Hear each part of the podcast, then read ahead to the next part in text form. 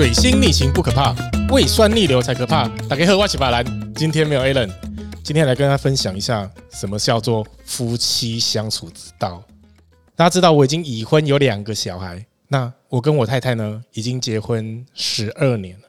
这十二年来呢，你们知道我最讨厌的两件事情是什么吗？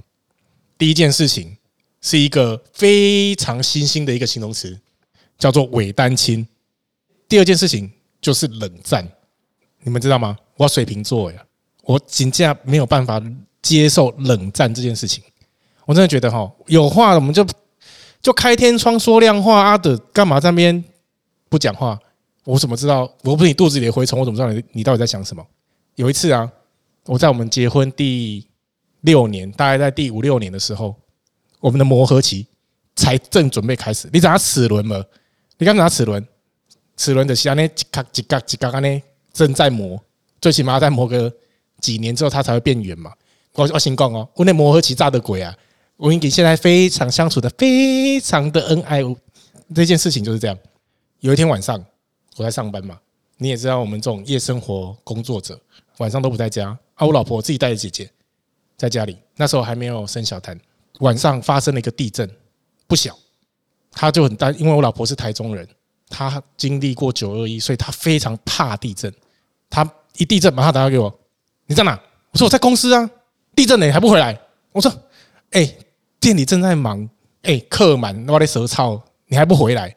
我当然是先把公司的事情忙了一段落之后，到点了，哎，回家。他回家看到，哎，家里一切安好，太太抱着乔乔睡得也蛮安稳的。我们就去洗澡干嘛？什么整理完，隔天早上，我说：“老婆。”早上他吃什么呢？靠腰，他不理我了呢。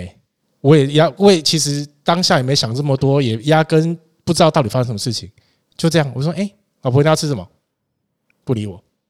隔没多久，快中午了。哎，阿杰，等一下中午要吃什么？还是不理。嘿，他把我当成是隐形人，你知道吗？我说：“哎，通常这时候啊，我们就是直直称他的名讳某某某。现在是怎样？我得罪你吗？”还是说我做错什么事情，他就冷冷的回过头来看了你一眼，然后嘞，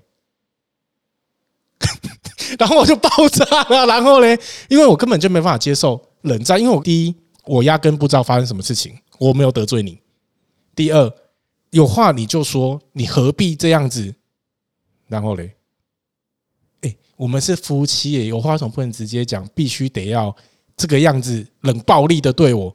而且是毫无感情，带有一点点这个，然后嘞，其实带有一点那个那个情绪，我实在是很难形容那种失望，然后那种不屑，然后带有一点点愤怒。到了傍晚，我要准备去上班之前，我说：“今天到底是怎样？为什么今天你给你给我态度这么的冷淡？”然后他就说：“昨天地震，你人在哪里？”我说：“我在我在我在公司啊，昨天公司比较忙，所以。”我要忙到结束，然后结完账我就回来，很快就回来了。那你这样晚上都不在家，我我跟我跟单亲有什么不一样？我要你要干嘛？我为什么要过这样子的一个伪单亲的生活？难道你不知道我很怕地震吗？难道你不知道地震的时候你不在身边我有多害怕吗？而且我还要一个人抱着姐姐啊！当下我就整个恍然大悟，原来是因为我不在家，让你担心受怕。除了担心受怕，我们家里会不会有什么问题状况？你没办法逃生也好，你没办法好好照顾姐姐也好，甚至你担心我是不是安全？你一个人要同时担心这么多事情，那之后呢？这件事情讲开之后，我就知道说，哦，原来是因为因为这样子让你这么害怕，所衍生出来这样子的态度。我知道原因之后，我们就试着调整自己。那调整自己，我们能做的是什么？我们尽量就是能在家里用完餐。就是在家里陪大家吃，陪他吃完晚餐啊，干嘛？诶，时间可以，公司人手充裕，那我们再来公司上班。中间必须得要再打个电话回去啊，睡觉了没？